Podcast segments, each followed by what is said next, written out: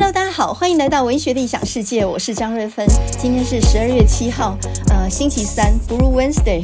这个星期三，其实我觉得啊，真的是很忧郁的，比星期一还要忧郁。很多人都说是 Blue Monday 哈、忧郁的星期一。可是我觉得星期三呢更难熬，因为呢所有的工作都堵在一起，都还没有做完，离上一个周末已经很远了，但是离下一个休息也是一样很远。所以我觉得星期三呢，呃，这个祝大家能够工作顺利啊。我以前星期三是最难熬的一天哦，所以呢，为什么现在选在星期三上片，也就是想要反。转一下这个命运哦。那么最近呢，呃，这个天气应该算是大雪这个时令了，呃，也开始有点变冷。但是中南部呢，阳光还非常好，所以呢，最近一直在整理房间、洗晒衣服哦。我觉得。冬天的时候做整理是一个很好的、很好的事情，因为你顺便断舍离自己的杂物跟心情嘛。所以呢，不管外界有什么样的乱七八糟事情啊，你可以开始收房间了，可以开始整理你的衣柜了，一次整理一个部分哦。我觉得那个呃，就是它的成就感是蛮大的啊。那么最近在九合一大选当中大败的民进党，呃，现在很多的人呢都爆出论文门这个抄袭的，还有学位被撤销这样的事件。呃，这个事情真的乌烟瘴气，没有人想再讨论了。那么最近倒有个大消息，台积电在美国呢，呃，扩大投资啊，在美国的亚利桑那州呢，呃，投资了第二座的晶圆厂。那么预计在二零二六年要量产三奈米制程技术。我现在连自己在讲什么我也不知道，什么叫三奈米制程技术啊？那么，总之呢，就是顺应了美国扩大在美国的投资就对了。扩大了多少呢？总投资金额到四百亿美元，也就是相当于台币的一点二兆。哇，这是什么样大笔的钱啊？那么有些人呢就质疑说，这样会不会掏空台湾的半导体行业呢？这个台积电的总裁魏哲嘉最近呢，在一场演讲里面，这个是在阳明交大的演讲啊，他的讲题叫做《半导体新挑战》。他说并不会哦，大家也不用太担心，这个绝对是不可能发生的事情，门儿都没有。所以呢，我们还是安心来看我们的比赛吧。那么世足呢，已经进入到前八强的争胜了。呃，从十六强抢到前八强里面，非常的精彩哦。那么这里面呢，有两点感想。第一个，呃，不要再用梅开二度这个词汇来形容进两球了，好吗？拜托，这简直就是什么跟什么呀，哈。那另外一个呢，就是哇，这个十二码球的这样的一个一个殊死战，真的是应该要练一下哦。呃，你一个球员站在这个离球门线十二码的地方，跟守门员对决，一对一的对决，谁都不能来救哦。这样子居然还能够踢不进哦。那么在呃统计上来说啊，这种罚球进球的几率有百分之七十五，也就是说，对于踢球的那一方是比较有利的。可是，居然有一种人，他是可以把你抢下来的。那么这一次呢，克罗埃西亚就是这样子赢了日本，而摩洛哥就是这样气走西班牙的啊。这两队都是到最后比数一样。呃，在足球上来讲，上半场四十五分钟，下半场四十五分钟，总共就踢了九十分钟。如果不分上下呢，就再加踢延长赛三十分钟，那加起来就是一百二十分钟了。可是延长赛还不能分出胜负的时候，就是双方互踢十二码。那十二码它的规则是这样的哈，双方轮流踢五球，然后进球多的人赢。如果呢还是不分胜负的话，那就是到了殊死战，就是谁先进一球谁就赢。所以到最后已经是呃跟门将的一个殊死战哦，一个人对一个人，中间隔了十二码哦。那你说呢？这应该稳进的吧？在历史上来说，进球的几率是百分之七十五，没有错，是比较站在踢球的这一方的。可是呢，这次克罗埃西亚跟呃摩洛哥的门将居然在四球里面抢下三球，就是把三球扑出去。哇，这简直是神迹啊！这是怎么样能够做到的呢？这到底是技术好，还是呢料的准，还是运气实在太好？我不晓得，总之就是这两个门将真的是神呐，应该叫做门神才对啊。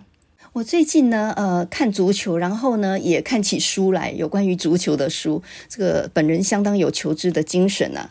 然后呢，这本书上就分析到说，梅西他的进球绝技到底在哪里？他有什么天赋异禀之处啊？那简单来讲，就是他有一种能力，就是在高速跑动之下，能够看清楚周围的位置。我们试想一下啊，你在高速跑动，盘着个球往前进的时候，照理说你旁边的景物是模糊的。那个是完全看不清楚旁边的状况，可是他一种能力，他可以一边很迅速的带着球跑的时候呢，一边能够看到周边的位置。也就是说，你现在要闪谁，然后你球要传给谁，这个球不是只有向前、向左、向右传，它还向后传。然后呢，你的你的那个方位感要非常好。那当你一个人快速运球进入禁区的时候，你能想象吗？有三个对方的后卫跑出来要拦截你啊，这三方包夹，然后你前面还有个守门员，这个时候你要非常快速的看到。一个守门员看不到你的死角，然后往那边呢起脚射门，这总共呢你大概只有零点一秒的反应时间而已，真的是电电光石火一般呢啊！你看看这一句话哈，呃，你在起脚射门之前要能够确认守门员是不是能够看到自己的动作，哎，这句话我就不是很懂了哈。但是在高速移动之下，你还要看，你还要确认对方守门员能不能看到自己的动作，你你怎样确认？呃，我想起来，我以前打羽毛球的时候，呃，记记得发球的时候，我眼睛都盯着球，就都被教练骂嘛。教练说，发球的时候眼睛怎么可以看着球？眼睛要看着对方，因为你要防备他的动作，然后你要怎么还击。所以呢，打球的时候是要想到第二步、第三步的，你不能眼睛盯着球，然后发球的时候希望球能够掉到那个角角里面哦。所以呢，发球的时候眼睛要看着对方哦，防守的对方。那么同样的，当你站定在那里踢十二码，要跟门神决战的时候，你眼睛不是看着球吧？那个球根本长在你脚底下，好吗？不用看都知道它在哪里。眼睛是要看着对方，然后呢，看他。觉得应该往哪里扑啊？如果对方看起来要往左边扑，你就要往右边踢，是这样吗？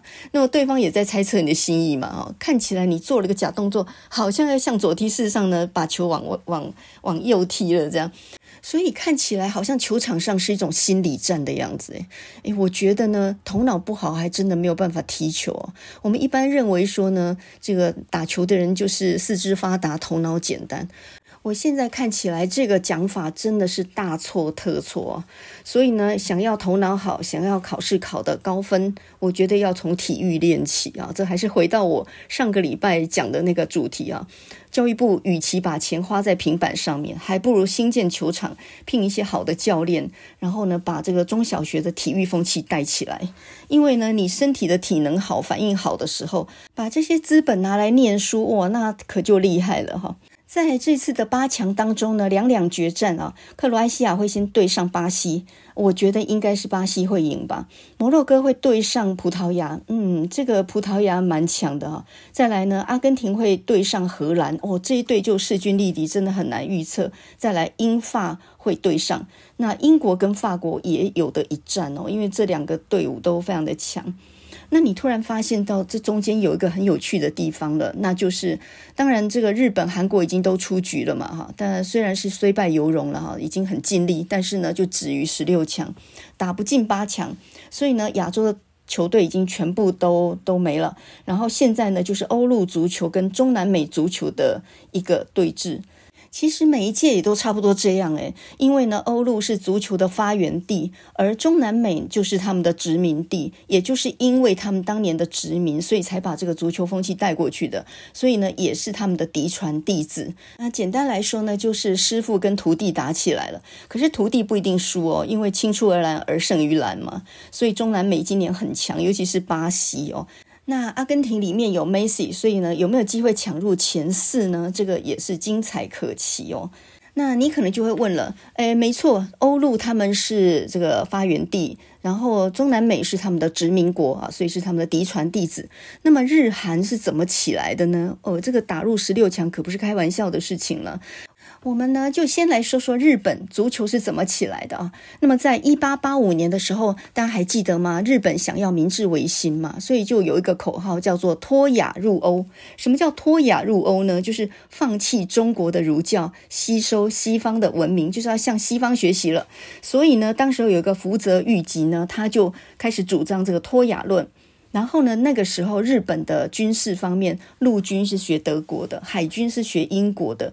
一八七三年的时候呢，就是在英国的海军带领之下，发展出足球文化。那么最早是从东京开始的啊，东京有一个海军学寮，学寮就是宿舍了，学寮就是宿舍。那么呃，就从那个海军的宿舍开始啊，然后后来呢，就是一直发展到东京的高等师范学校。那就是因为高等师范学校也有了这样的足球风气以后呢，随着这些老师到中小学去任教，尤其是高中哈，那么因此呢，日本的足球也就在那个时候就慢慢的往下扎根，从中小学就开始有足球的风气。我上一集不是讲到我爸爸在日治时代念小学，在台湾嘛，那他那个时候就是踢足球的，呃，他那时候踢的是中场，他自己跟我讲的啊，所以呢，我儿子那时候去去大学好像是去口试的时候吧。那他就用英文问他啊，What's your position？啊，你踢什么位置啊？我小孩就跟他说他踢中场，所以他们两个原来是踢同个位置。那我在想说，日治时代小学就开始踢足球，可是你看我们现在，哎，现在小学生、中学生有人在踢足球的吗？哪里有足球场？一个足球场几千万呢？我们台湾的政府有投资下去做球场吗？这个就讲到中国跟台湾的足球为什么都不兴盛？因为第一个这是非常昂贵的运动，要下资本；再来呢，就是要深耕到很小的年龄啊，就是小孩子就要开始踢，要有这种运动习惯以后，才能够造成一种全民运动。那刚刚我们讲到日本是从英国的海军那边学来足球这项运动的，那我小孩是怎么样接触上足球这个运动的呢？既然台湾那么不鼓励这个运动，没有更没有这个设备，他其实是从安亲班老师那边学来的，因为他很小的时候就去念那种外国人教的英语班，然后这个老师呢刚好是一个英国人啊。好像英国人每一个都很疯足球啊，所以这个老师呢，在课余就号召了小朋友，呃，这个所有安亲班的小朋友，不管你什么国籍的啊，本地的啦，哈，这个国外的，然后就号召了这些小朋友。那个时候好像才八岁九岁而已，小学三年级左右吧，就说谁要踢足球的啊，他举手，然后举完手之后呢，回去跟家长要钱买装备啊。那时候我才知道，足球的装备不只是那一身球衣而已啊，最主要就是那个球鞋，呃，他那个钉鞋是非常贵的，好一点的钉鞋大概一双要好几千块吧。它下面有很多那个长长的像牙齿那样的恐龙牙齿一样的东西，那是因为在草地上奔跑的时候，那有止止滑的作用哈。它必须要去固定你的脚，去防止你的脚受伤。那另外呢，每一个球员他除了那个长袜子之外，那个袜子里面呢有一块像盾牌那样的东西，是保护你的脚的前方的。那那个东西是穿在长袜子里头的啊，因为人的小腿骨是很脆弱的地方，被踢到的话非常痛嘛，那个那个地方骨折不得了。所以呢，你要穿上这些护膝啊，然后这个呃这个。这个护腿的这个这个盾牌，然后再穿上长袜，再穿上合格的钉鞋，这样才有办法上场。这个配备买起来不便宜哦。但我觉得台湾的家长比较不倾向让小孩去踢足球的原因，倒不是钱，而是因为比较心疼小孩受伤。因为足球这项运动，那真的是摔得。鼻青脸肿诶，然后真的是骨折啊，然后扭到啊，这个是家常便饭。我小孩就是中学的时候曾经骨折，然后呃那个两个脚都只拄着拐杖这样一跳一跳去学校，看着也很心疼。那那种外伤就更不要说了啊。足球是很容易受伤的，所以你要养成一种屡败屡起的那种很很坚韧的心性。我觉得那连女生都应该练诶。那话再说回日本这几年为什么变得那么强呢？刚开始的时候，韩国比他们强嘛，号称红魔鬼啊。那么韩国呢，其实一九四八年就呃这个加入了世足，然后一九五四年就曾经打入过世界杯。日本还比他们晚哦。可是为什么日本这二十年来特强呢？原因就是因为他们本来在一九八一年的时候，在三浦知良那个世代的时候，他们都是留学巴西的，他们都是以中南美为师的。但是呢，啊，他们经历了三浦知良还有中田英寿这个世代之后，在一九九三年发生了一个大事情，那叫做杜哈悲剧嘛。杜哈悲剧呢，就是在一九九三年的时候呢，他们被韩国挤下来，所以无缘世界杯。那么这件事情让日本人非常的悲愤哦。那从一九九三年开始，他们就大量的改革他们自己，呃。踢足球的方式，首先呢，他们开始旅欧。那么从那之后，你就看到很多的呃，这个足球好手，像中村俊辅啦、香川真司啦，还有本田圭佑这些，全部都是旅欧的大将。那么这一次呢，在世足表现非常好的，像前野拓磨啦，还有唐安绿，这些也都是打欧陆足球的。那么韩国呢，它是受日本影响的，在一九四八年以前呢，他们被日本殖民了三十几年嘛，所以呢，它那个时候叫做朝鲜足球。然后呢，呃，在五六零年代的时候，它曾经一度领先日本的足球啊，很强。这几年呢，也都是旅英的，呃，就是到欧洲去的足足球员比较多，像孙兴民啊，他就是英超热刺的，还有朴智星，他就是英超曼联的，都是到英国去打足球的耶。从这几年看下来，日本的足球实力已经远远超过了韩国啊，这个是可以看得出来的事情。那么中国呢，则是曾经有心想要去建立足球的风气，可是现在呢，因为没有成为全民运动，向下扎根嘛，所以他其实已经球团慢慢的很多地方都破产，然后有债务危机，所以根本已经散了架。那台湾是从头到尾就没有这个风气啊，也不觉得这个是重要的，我就觉得非常可惜的哈。所以呢，我现在先一边做梦一边去播画以后的蓝图啊。那我们先把这个台湾足球队的名字先想好。上个礼拜呢，想了一个叫做什么赛德克巴莱勇士队，嗯，我觉得还不够好。那么今天呢，再想了一个叫做福尔摩沙摩西纳。我觉得这个很沙哎，这个这个还不错啊，福尔摩沙摩西那队，哎，希望有一天呢，台湾足球能够在世界发光发热。我最近呢，在书店里面看了两本很有意思的书哦，真的是功力大增啊。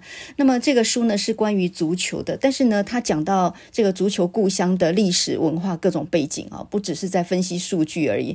那么这是一个作家，是香港人，叫做李文绢，隽永的隽。那为什么香港作家会那么风靡足球，那当然跟香港呃曾经被英国统治又有关系哈，所以我们现在呢都要被迫听广东话，因为你看球评就很多是香港人用广东话讲的嘛。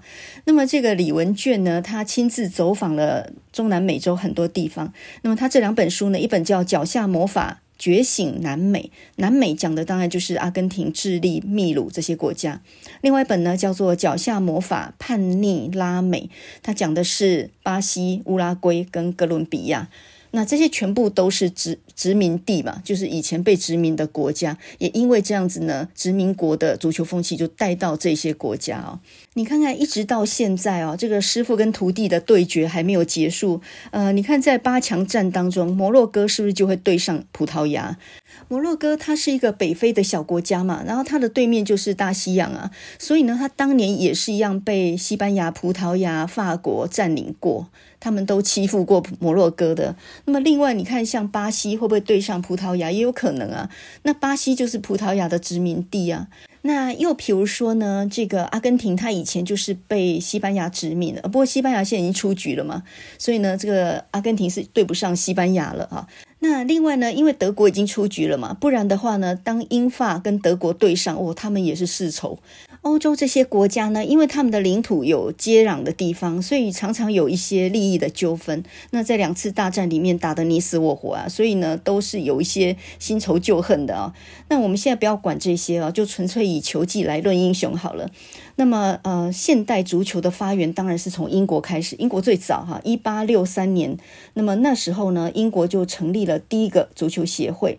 然后呢，到了一八八九年左右的时候呢，荷兰、丹麦加进来，再来呢，慢慢的就有智利啊、瑞士、比利时、意大利啊、乌拉圭、匈牙利。那么一九零三年的时候呢，法国加入，然后呢非法在一九零四年在巴黎成立，后来才加入德国、西班牙、瑞典。那么到这里为止，应该欧洲都到齐了，而中南美洲也差不多都加进来了。那么在这里呢，不能够小看阿根廷这个国家啊，因为他们的足球等于就是英国的嫡传弟子。因为呢，他在一八九一年的时候就有足球联赛了。那么阿根廷呢，它有一种安第斯雄鹰啊，就是当地的一种老鹰，呃，听说非常巨大，它的两只翅膀展开呢，大概有七公尺，是世界上呢现存最大的鸟类哦。所以呢，现在阿根廷他们的标志就是阿根廷雄鹰。阿根廷除了足球之外呢，他们的 Tango 也是非常有名的啊，非常热情、燃烧、奔放啊，一种双人舞。男女两个人贴得非常紧，是一种很有性暗示的一种很非常热烈的一种舞蹈。那你从 Tango 跟足球就可以看出来，阿根廷人他们的本质哦，他们是向往一种热烈燃烧之后，甚至是悲剧的陨落。那这个作者李文卷呢，在这一本呃《脚下魔法觉醒南美》这本书里面呢，他去走访阿根廷，他就发现，在阿根廷呢，呃，马拉杜纳是被视为神一样的存在，可是呢，梅西他只能够被称为球王，这两位球技都非常高超。那为什么会有这样的差距呢？因为神话的条件就是要陨落啊。马拉杜纳的一生充满了悲剧，但是呢，他又是热烈燃烧的一个非常灿烂的一个烟火。呃，我们从他那个在贫民窟五六岁开始踢球的那个身影看起，这是一个完完全全没有什么样资源的一个街头贫童。就这样的一个贫民窟的孩子，然后呢，踢出了一片天地。所以呢，这种呃，在贫民窟里头崛起，然后到最后呢，又是英雄陨落的。他在一九八六年拿到世界杯冠军之后，再来就开始了英雄陨落的过程哦。他的私生活蛮混乱的，听说有很多私生子。那、呃，他曾经吸毒、酗酒，然后也曾经跟黑手党有一些纠葛。然后在两年前呢，呃，六十岁就去世哦。那跟他比起来，梅西就太稳定了，太循规蹈矩了。你看他家庭很和乐，他一辈子都对他的太太非常的忠贞。那么他做人做事呢，球品人品都非常好。所以你就看出来了嘛，呃，人没有悲剧或者是没有缺点的话，也就没有办法成神。也就是你一定要犯很大的错误，然后大起大落这样的一种人生啊，才令人感叹嘛。所以没有悲剧还成不了神呢。那么在李文卷的另外一本《脚下魔法叛逆拉美》这本书里面呢，他就讲到巴西哈。说到巴西呢，我们第一个就想到今年的夺冠大热门，对不对？那另外就是巴西的黑珍珠比利啊，球王。比利，呃，这个球王比利，他一九七零年就退休了，他一辈子都没有到欧陆打过球，所以呢，有很多年轻的球迷可能不太认识他。现在八十几岁了，呃，听说最近得了癌症，好像情况不太好的样子啊，所以很多人也在为他祝福。那么说到巴西呢，就想到森巴军团啊，森巴舞就是他们很代表性的一种舞蹈。那么这种舞蹈呢，是一种非洲的民俗传统舞蹈。这个跟当时候葡萄牙占领巴西，然后引进了很多黑奴有关系。啊、呃，到现在为止，巴西的人口里面大概有一半是黑人吧，所以很大成分都是呃这个白人跟黑人的混血哦。那阿根廷就比较多是白人，几乎没有黑人的混血。这个我们上一集讲过哦。为什么巴西足球的观赏性比较高？它比较华丽炫技，然后比较戏耍对手，感觉上比较讲究技巧，盘球的这些技巧，呃，事实上是跟他当时候的发展是有关系的。巴西的足球呢，是从苏格兰传来的，在一八九零年左右的时候传入，而在那两年前，就是一八八八年的时候呢，巴西的奴隶制度才刚废除。当时候农园里面大概有一半都是黑人啊，都是当奴隶的黑人。然后一八八八年奴隶制度解除之后呢，贫富悬殊非常的大。而当时之后呢，足球传进来之后，上流阶级是在草地打球的，在标准球场，可是大部分的穷人都是在硬的石子地上面踢着玩的，这有一点像是一种土法炼钢的方式吧？没有标准场地，呃，没有标准的球鞋，但是呢，赤着脚在硬石子地上面打。所以呢，这种街头足球有点像是街头篮球。这种街头足球呢，它就非常的重视技巧哈，呃，非常重视的盘球啊，还有华丽的一些招式，所以它的观赏性质就特别高。这一次呢，巴西如果打进冠亚军决战，或者甚至得到冠军的话，我们就又有场上的森巴舞可以看了。那么你看他这几次呢，每进一球，哇，就球员就围在一起跳森巴舞，那种欢乐的气氛呢，它充分说明了足球在他们心中不只是一种竞技的运动，它其实也是一种玩乐的方式，就是把运动跟玩乐两个是结合在一起的。那巴西不可小看哦，他们是到目前为止拿到最多次世界冠军的啊，拿到五座了耶。可是呢，离上一次也已经过了二十年，他们上一次是二零零二年拿到的，睽违了二十年啊。他们今年有没有希望把大力神杯拿回去呢？诶，我们大家也非常期待。那么，总之呢，在看李文卷这两本书的时候，他一边考察当地的历史文化、足球的发展，当地人呃是怎么样风靡这些足球，我看到心里其实很有感慨哦，就是。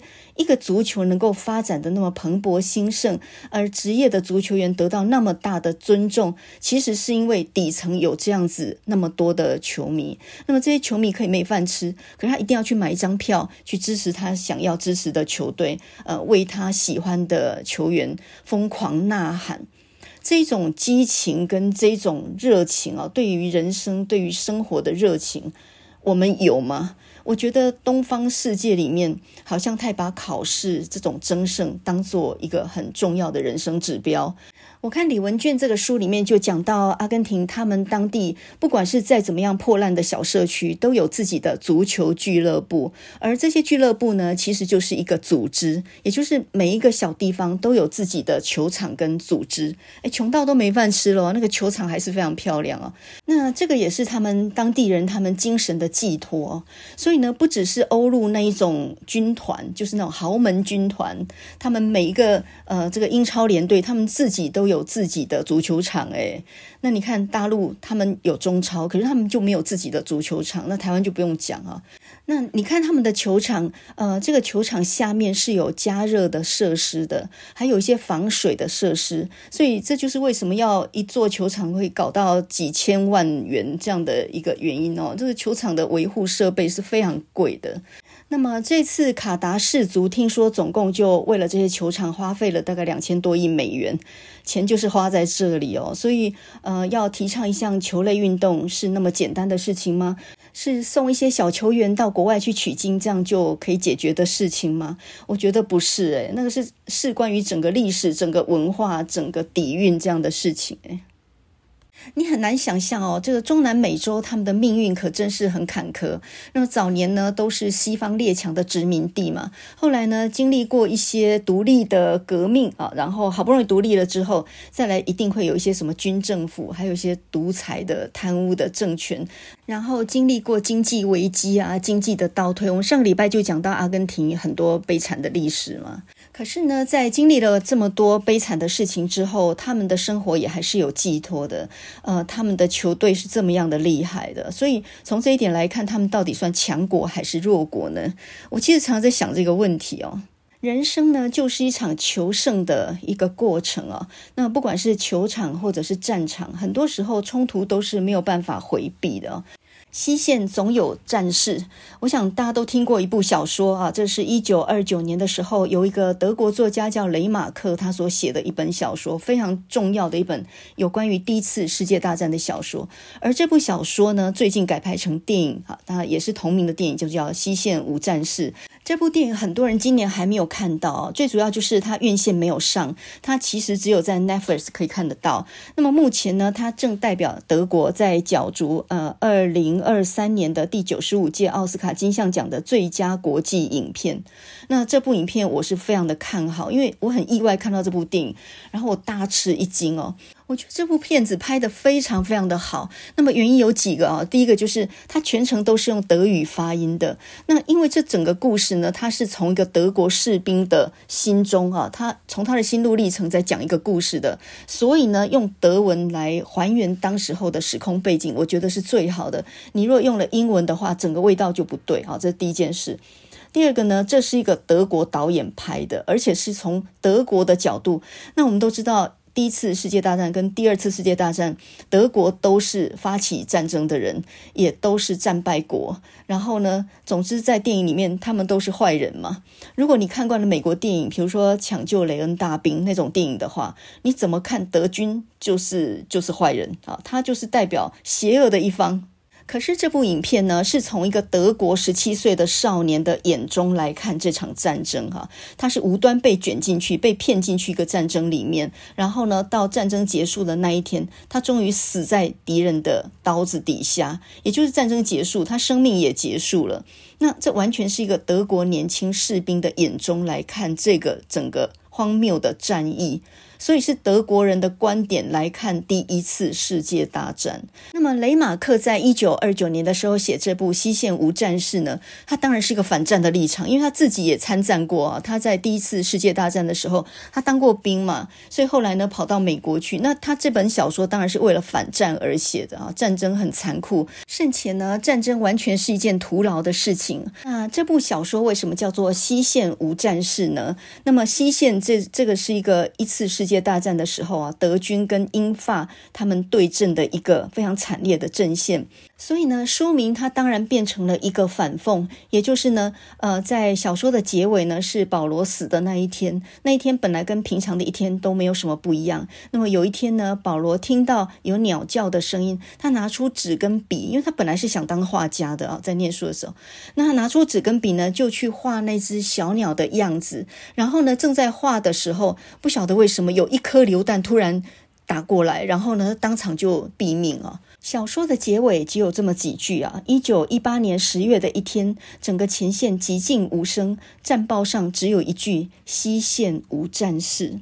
这部小说从一九二九年出版之后，就陆续呃就被改译成很多国的文字。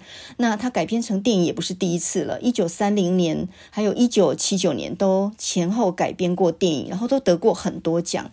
所以这已经是他第三次改编成电影了。那我觉得这次的改编呢，他非常厉害，因为他塑造了一个无言的，就是他表面上没有反战或控诉，可是呢，他塑造的那种。好像你心脏快要停止的那一种恐怖氛围啊！从一个小兵的眼中去看整件事情的不可预料，那种恐怖的氛围，不晓得下一秒会是什么样的局局面，这样的一个情势，我觉得他拿捏得非常好，就那个气氛都凝结起来。所以它里面有一个配乐是这样，噔噔噔，然后再来就是那个心跳的声音，哦，那种配乐真的无声胜有声诶，它看起来是没有音乐。作为衬底哦，可是你你的心跳加速，血液都凝结。那整部电影呢，一开始的镜头呢，就是在一场惨烈的战役当中，一个年轻的士兵呢倒卧在血泊当中，然后呢，呃，在处理尸体的时候，他军装就被扒下来，然后丢到一个像血池一样的地方，洗干净之后呢，再缝缝补补，然后再送回。后方，然后给下一批新兵穿。好，镜头一转呢，就是故事的开始啊，就是我们的男主角保罗。那个时候他是一个十七岁的高中生，然后呢，校长在他们面前呢就夸夸其谈说：“我们国家快要打赢了，我们即将要成为人民的英雄。”我们很快就可以在巴黎的街头行军了。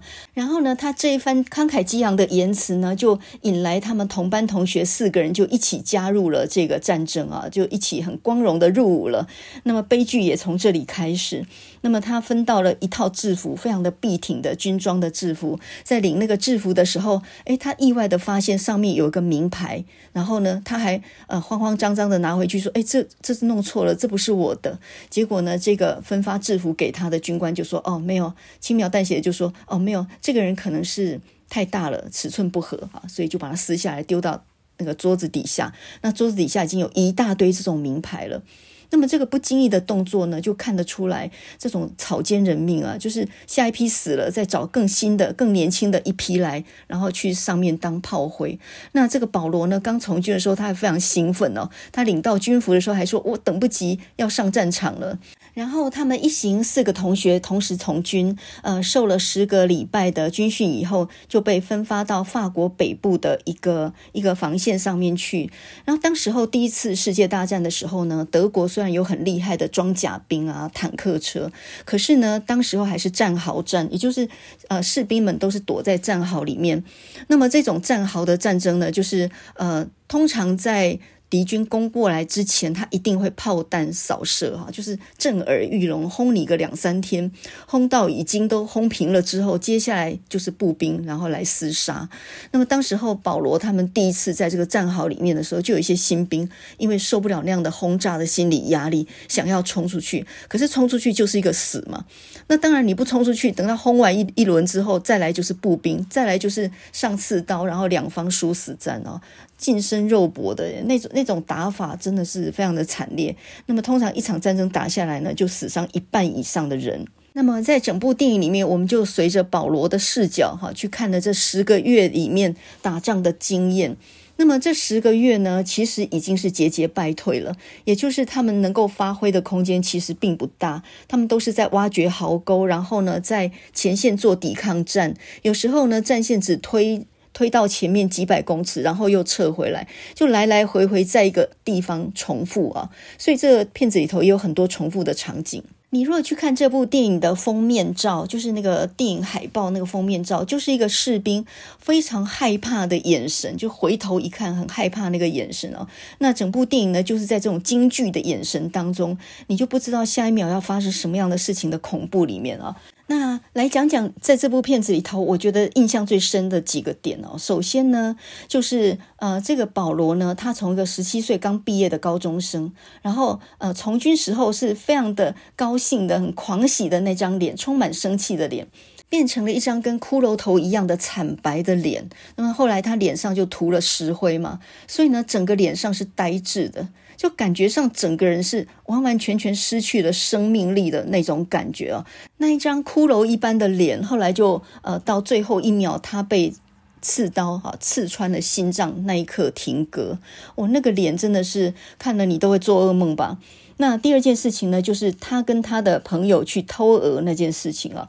那从这里看得出来，德军的伙食非常差，因为他们吃不饱，所以他们就到。法国的农舍里面去偷大白鹅，然后来烤来吃哦。那因为偷了很多次嘛，到最后呢，被农家的小男孩拿着枪追出来，然后一枪毙命，就他的同伴当场就死了哈。这是一个也是令人非常非常印象深刻的一面，也就是他们为了吃饱在奋战，可是呢，农庄的主人他们也为了自己的生存权在在奋战哈。另一个很惊悚的场面是什么呢？就是保罗他在一次的轰炸当中呢，他被炸到一个坑里面。那当时候呢，也有一个法国士兵跌落这个坑，两个人拿出刺刀互捅，然后这个保罗呢就用尖刀呢一直刺刺穿那个法国士兵的心脏，结果呢这个士兵重伤，然后从嘴巴里面一直冒出血来，哈，这这血一直从他的嘴巴里冒出来，人还在挣扎，但是一直还没有死。那么保罗呢，就陪伴着他度过了一夜。到最后呢，他还想办法要急救他，可是呢，那个人已经伤重不治。那保罗呢，就从他的衣服里面翻出来，呃，他的太太、小孩的照片，然后呢，就哭了出来。在那一刻呢，他好像从一个野兽就变回了一个人，也就是他后悔他自己这样杀了他。可是，在战场上面第一时间的出手，那我不出手，那就是等着我自己死啊。那这一场呃用尖刀刺心脏的这一个惊惊悚的画面，到最后一刻也重现了。为什么呢？因为这一次呢，就换敌军从背后一刀刺穿了保罗的心脏，然后他那个惨如骷髅的那个惨白的脸呢，突然之间就在历史中定格了。在停战的那一秒，他的生命也结束。我觉得这整部片子啊，结束在这里，当然跟原著小说的结局不太一样，但是精神意义上也是类似的。就是说呢，战争把这些年轻人呢都已经变成了非人。那这些人呢，即使逃过炮弹啊，最后在战场上面活了回来，可是他们也被战争毁了。他们要带着这么大的心理上的伤痕、恐惧。这怎么有办法活下去呢？你亲手杀了那么多人，这些不会在噩梦里出现吗？所以杀人本身其实它就是一种对自己的重伤害。那呃，李安曾经在好几年前拍过一部电影嘛，这部电影在美国卖座并不是很好，可是我觉得他拍得非常好，叫做《比利林恩的中场战士》。他也是透过一个年轻的士兵，然后在战场上面呢。受了伤，后来送回后方，呃，这个休养了一阵以后，又回到前线去。那他因为在前线受过伤，所以他就精出现了精神上很大的恐慌症哦。那么这个呢，也叫做创伤症候群。所以呢，在战场上，不管是被杀了或杀了人的人，基本上全部都是毁了。这部影片呢，它用音效营造出来的那种恐慌的效果是非常好的。那么演员的演技很好。另外就是在最后结束的地方，它用黑的底幕，然后呈现几几个白字哦。那整部影片它没有控诉，它也没有去批判，它其实是用一种呈现的方式来讲战争是多么样的徒劳啊。在电影的结尾，斗大的字幕写的是：一九一四年十月，敌对开始没多久。西部变成战壕之战。一九一八年十一月，战争结束时，前线几乎没有变动，超过三百万士兵死在这里。通常只是推进几百公尺。在整个第一次世界大战中，将近一千七百万人丧命。简单几行字就把战争的可怕呢写得淋漓尽致啊！那么这个也是呢很有名的中国的网红老高啊，就是老高跟小莫那个老高，他讲第一次世界大战讲到几乎要哽咽的原因啊，人命就是一个数字诶，在这些野心家、在这些军事家的眼中，那也就是一个数字而已。军装呢洗洗，把血洗洗，然后呢再缝补给另外一个士兵穿一批。打败了，然后就换另外一批更年轻的上去，这些全部都是炮灰耶。你看，在这个电影里面，一开始的时候，保罗呢遭遇第一次轰炸的时候，他就被埋在这个瓦砾堆里面，后来被掘出来以后，还好他没死。然后呢，派给他第一个任务就是你去收集狗牌，就是把那些死掉的士兵身上的牌子掰下来，就收成一袋。然后到这个电影结束的时候呢，呃，这个有一个年轻士兵，刚来的士兵，他做的事情也就是把保罗身上的名牌摘下来，就是新来的人就把前一批的尸体的那个狗牌这样摘下来，然后又一批又一批，一批比一批更年轻。说到第一次世界大战，还有部片子蛮有名的，叫做《一九一七》。那这部片子呢，在二零一九年的时候被韩国的《寄生上流》打败。这个我觉得还真的有点冤枉哦。其实《一九一七》比《寄生上流》好太多了。那这也是一个单兵的观点，从一个士兵的角度去看整个战争的残酷跟荒谬。那我们现在来讲一个非常温馨的故事。这个故事跟第一次世界大战有关，跟圣诞节有关，也跟足球有关啊。这个故事呢，呃，听说原来是从一个德国军官他的笔记本里面写下来的，后来才传扬到整个世界。那后来改拍成一个电影，叫做《圣诞快乐》。这整个故事就是一个耶诞节停火之谜。那故事发生在一九一四年的十二月二十四日，就在。平安夜那一天的晚上，那你可以想见那天有多么的冷啊！那么战争已经持续了好几个月，因为第一次世界大战是从一九一四年的呃这个夏天的时候开始打的嘛。那么这时候呢，所有士兵都兵疲马困哦，没有人不想回家的。可是就在这么寒冷的冬天里面，要死守这个战壕。德国军方派人送了很多椰蛋树到他们这个战壕里面，陪伴他们度过椰蛋夜。那同时有一个声乐家叫做林克，他也随着军队啊，就驻扎在这个地方。就在这样天寒地冻的平安夜当中，然后两军还是对峙的局面啊。这个两边的战壕呢，相距不过数百公尺啊，但是还是对峙着。就在这样温暖又神圣的夜晚里面，这个声乐家林克他就唱起了《平安夜》这样的歌曲哦。那么，呃，他是用德文唱的。那这个歌声呢，居然被对方的英法的军队也听到了。所以呢，他们都非常的惊奇，在这样的一个肃杀的战场上面，只有血腥跟尸体。因为前几天才发生过激烈的大战，雪地上面全部都是尸体，根本连埋都没有时间啊！所以是在这样的一个战争状况底下，怎么会传来这样的天籁呢？但是呢，这个声音又这么的美妙，大家一时都听呆了。现在是什么样的情况？是发生幻听幻觉了吗？结果这个德国声乐家呢，他唱着唱着就大着胆子，然后呢露出了半个身子在战壕外面。这个时候德国军官赶快拉他，跟他讲说：“你这样会丧命的。”可是这个声乐家不管他哈，他就站出了战壕，然后呢拿起一棵椰蛋树，他居然做了一个不要命的举动，就是拿着椰蛋树，然后双手做投降的状态，一边唱歌一边走向英国、法国的他们的战壕那边。然后呢，他走着的时候，所有的英国、法国军队的枪全部都瞄准了他。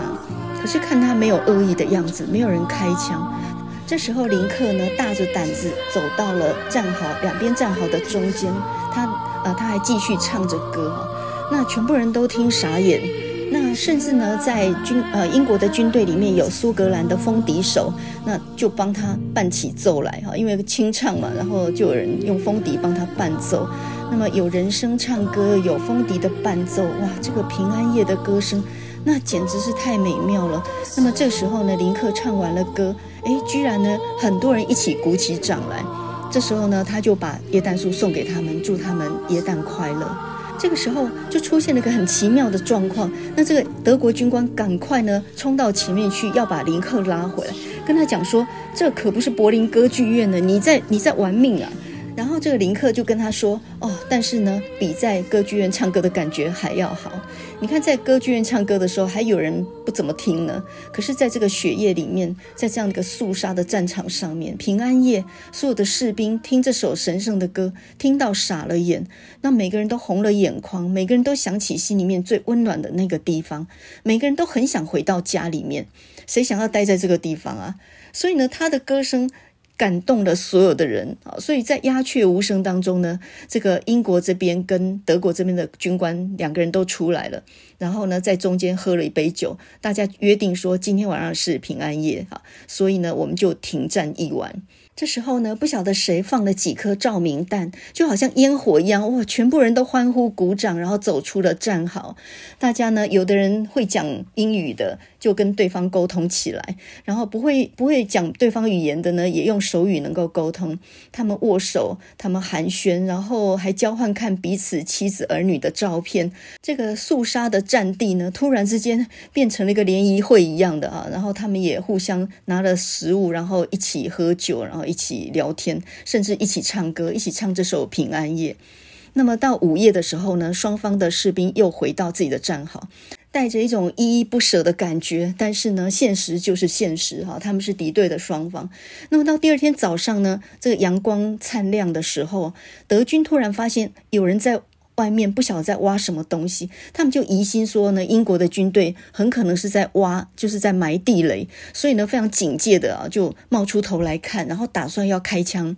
就在这个时候呢，一个随军的神父他发现呢，原来这个英国的士兵他是在挖一个坑，因为他的哥哥昨天在轰炸当中死了，那尸体还在雪地里面都没有埋，所以他只是在挖坑要埋他哥哥。那么就在这个时候呢，双方的将领又出来呢协商说，今天是耶稣的生日，今天是圣诞节。不应该是杀戮的时候哈，所以呢，我们就在协议再休兵一天，然后呢，把这些尸体埋了吧。这些雪地上的尸体呢，有一些是德军的，有一些是英国的，所以都有啊。然后都惨死在那个雪地里，没人埋。所以他们呃两方的士兵呢就出来，然后呢，大家呢就把这些尸体呢都掩埋妥当，然后弄上了十字架啊。那么这个时候呢，阳光非常好，他们甚至呢还弄了一个球，然后呢随便画了两个。门脱下了军装，然后他们就踢起足球来了。到最后是英国打败德国三比二哦，然后一一群年轻人呢疯狂的玩闹在一起。那么经历了昨天晚上大家一起喝酒聊天吃东西，其实都已经交上朋友了。那么今天呢在一起埋了尸体，然后一起打球玩扑克牌，简直就已经和乐融融了。然后呢都已经没有办法再呃互相拿起武器对着对方，然后再来厮杀哦。所以呢这样的一天呃很快就过去了，停战这一天很快就过去。然后呢到了第二天的时候，德国的军官接到上头的命令，就说呢，他们即将要炮轰这个法军。英法军队的战壕，这个德国军官呢，冒着生命危险跑到他们的战壕，跟他们说：“你们来我们这边躲一躲啊！”结果德军的情报果然没有错。那么当法军英法军队躲过来之后呢，他们的战壕几乎就被夷为平地啊。那么呃，英法的战壕被夷为平地的时候，当然英法后面的军队也不会袖手旁观，所以他们也猛攻这个德军的战壕。那么于是呢，呃，英国这边也邀请德国这些呃军人呢，就。躲到他们的战壕去避避，所以这样就两边伸出援手，然后呢就呃保住了很多人的性命。那么到了第三天呢，呃，他们在苏格兰的风笛手的伴奏当中呢，这个依依不舍的分别啊。那么这个战事呢，还是持续下去的，一直打了好几年。可是这个故事呢，却从一个德国军官的日记当中呢，就被传了出来。那当然，两方的军官做这样的停火处置呢，他根本就是叛国罪嘛，阵前叛国。他们都分别受了惩处。可是这个故事就这样子流传了下来哦。那么这个故事呢，当你在电影里面看到，呃，双方互换他们的食物的时候，有一个德国士兵拿到一块美国的巧克力，然后呢，有一个美国士兵拿到一块德国的香肠。我觉得那一幕蛮感人的哦，就是当他们平安夜的午夜回到各自的战壕的时候，从口袋里面拿出来那个食物的时候，才发现，其实对方也是人，他也不想打仗，然后他也是在又冷又湿的战壕里面在那里苦撑着。在平安夜里面，每一个人都想念自己远方的家人哈，有的人有妻子儿女，有的人有父母，所以每个人都只是一个想家的孩子而已。如果不是在战争当中，或许大家都能成为非常好的朋友，也都能有很好的前途呢。所以呢，战争影响了多少人的命运哦？其实每个人都是很渴望和平的。可是现在这个世界并不平静诶，真的西线有战事。你看呢，俄国跟乌克兰打了一年了诶，从年头打到年尾，现在还在对峙当中诶。你现在都忙着熬夜在看世界杯足球赛吗？很多人都已经熬成熊猫眼了，不过也熬成熊猫眼也值得。如果有有空的话呢，赶快去 Netflix 去找那个呃这一部《西线无战事》哦，这部真的非常好看，它总长有两个半小时，真的足够打发一个下午或整整一个晚上。看完之后，你真的是心里面会非常非常的感动啊。那么如果要温馨一点的话，就去找《圣诞快乐》这部片子来看。那真的找不到的话，你可以去找老高与小莫，他讲第一次世界大战的时候也有讲到这个故事啊，蛮感人的。那我们今天呢，因为讲到中南美洲的足球发源，还有他们跟殖民母国之间的关系啊，他们呃以前的命运。那我们今天呢，就来听一首非常有中南美洲风味的一首雷鬼歌曲。没错，这就是 二零一七年的 Despacito。那么 Despacito 是什么意思呢？在西班牙文里头呢，就是慢慢来的意思。这首歌呢，有两个波多黎各歌手所合唱哦，一一个叫做 Luis Fonsi，另外一个叫做 Daddy Yankee 哈，就是杨基老爹。那么这两位其实都是美籍波多黎各人。呃，波多黎各的音乐呢是饶舌加雷鬼啊，那还加一点嘻哈呢。这个波多黎各这个地方呢也很有趣啊，它算是美国的一个自治州啊，在美国的后门。那他们曾经多次公投表决要加入美国，可是呢，要加入美国的第五十一州是必须要美国的国会。呃，通过的，所以呢，美国到现在没有通过，原因就是因为波多黎各举债很高啊，他负债很多，所以美国如果接受了他成为一州的话，就要帮他还债。那么波多黎各这个地方呢，在加勒比海，然后呢，他的人种是白人，还有墨西哥人，还有黑人哦，非常多的混血，所以有的人就说呢，波多黎各出美女嘛，因为混血多美女哦。那这个地方曾经被西班牙人殖民过，后来呢，呃，在美西战争之中呢，西班牙打输了嘛，所以呢，这个波多黎各就就给了美国，所以成为美国的一个自治州哈。那这是很奇怪的，因为波多黎各人算是美国籍，但是他没有投票权啊，所以这也是一个一个很奇怪的一个状态。波多黎各这个词呢，它本来就是西班牙语，它的原语意呢就是富饶的海港的意思。那么这首 Despacito 这首歌呢，全部都是西班牙语哦。那一句话都听不懂也没有关系，它基本的意思呢就是，呃，我已经看你好久一阵子了，我想跟你一起跳舞。你的眼神好像是在召唤我一样，请告诉我，我接下来该怎么做好吗？你像是磁铁，我好像金属一样，我深深的为你吸引啊。那么我呢，听到。自己的心跳，我见到你，我心跳就越来越快了。那这整首歌的歌词其实就是一个摸索着，然后呢向对方求爱这样的意味啊。你先不管它的歌词的含义哦，这整首歌呢非常的热情、简洁、重复、感染力强，你很容易呢随着它就摇头晃脑，然后这完全是一种沉浸式的体验呢、那么前面我们讲到说这是一个雷鬼音乐哈，什么叫雷鬼呢？雷鬼这个词啊，根据学者的研究，它是出自于牙买加的一个街道的名称的。那早期的雷鬼乐呢，它本来是一群穷人用来表达抗议的方式，后来呢，就慢慢的衍生成一种音乐的模式。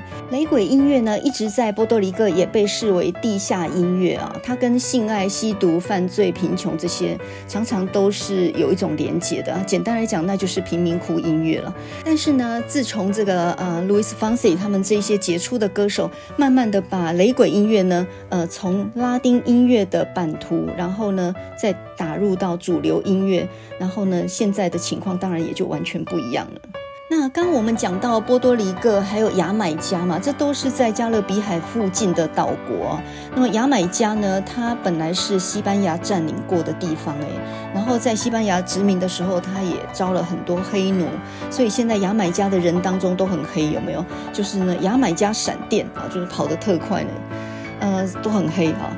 那牙买加黑人特多，可是呢，我现在看着 Louis Fonsi，还有呢这个 Daddy Yankee 他们这几位歌手的时候，我实在搞不太清楚他们长相上面算是白人还是黑人呢？那一看呢，其实就是混血，呃，混黑的多一点或白的多一点这样的情况而已啊。所以在美国境内看到的波多黎各人很多都是白人呢，他完全就是西班牙人的血统。然后他讲的就是西班牙语，所以波多黎各人要融入美国社会，好像没有那么容易的样子。不过呢，这些拉美人啊，拉丁美洲人，他们天生有一种节奏感，他们唱起歌来那种身体的韵律跟摆动，哇，那真的是也是很美妙哦。所以我们在听这首歌的时候，其实应该把它当做一个舞曲来听，你听不懂歌词也没有关系，然后我们就来享受这个节奏。那我们现在就来听二零一七年的冠军歌曲《Despacito》。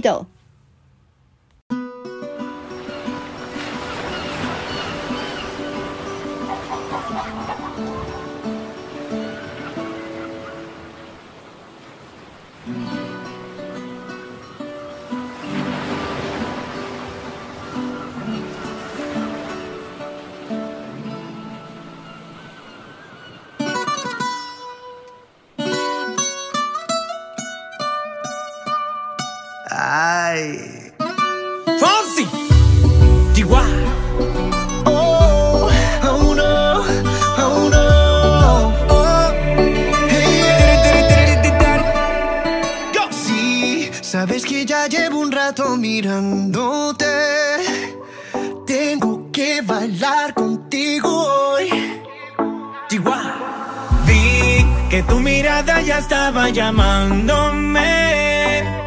Muéstrame el camino que yo voy. Oh, tú, tú eres el imán y yo soy el metal. Me voy acercando y voy armando el plan. Solo con pensarlo se acelera el pulso.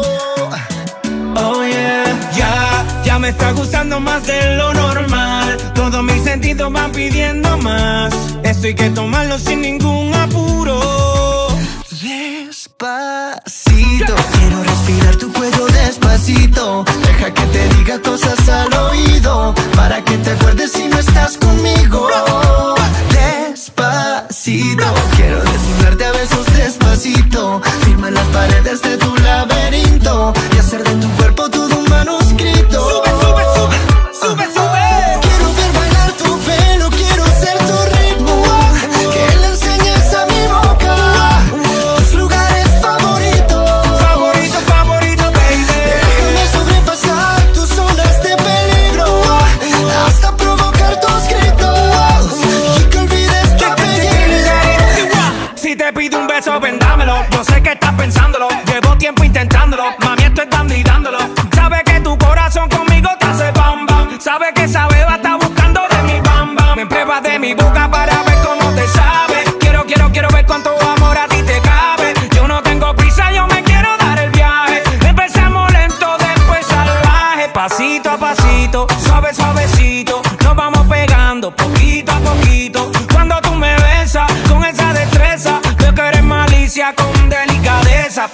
a pasito, suave, suavecito Nos vamos pegando poquito a poquito Y es que esa belleza es un rompecabezas Pero para montarlo aquí tengo la pieza Oye. Despacito, quiero respirar tu cuello despacito. Deja que te diga cosas al oído. Para que te acuerdes si no estás conmigo.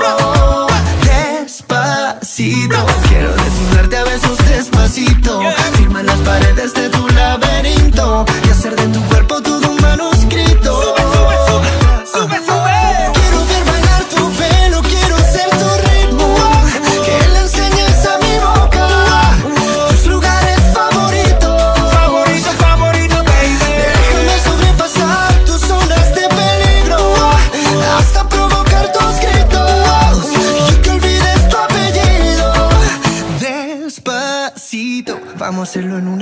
Puerto Rico. Hasta que las olas griten, ay bendito. Para que mi sello se quede contigo. Pasito a pasito, suave, suavecito, lo vamos pegando poquito a poquito. A mi boca tus lugares favoritos. Favorito, favorito, pasito a pasito, suave, suavecito, lo vamos pegando poquito a Hasta poquito. provocar tus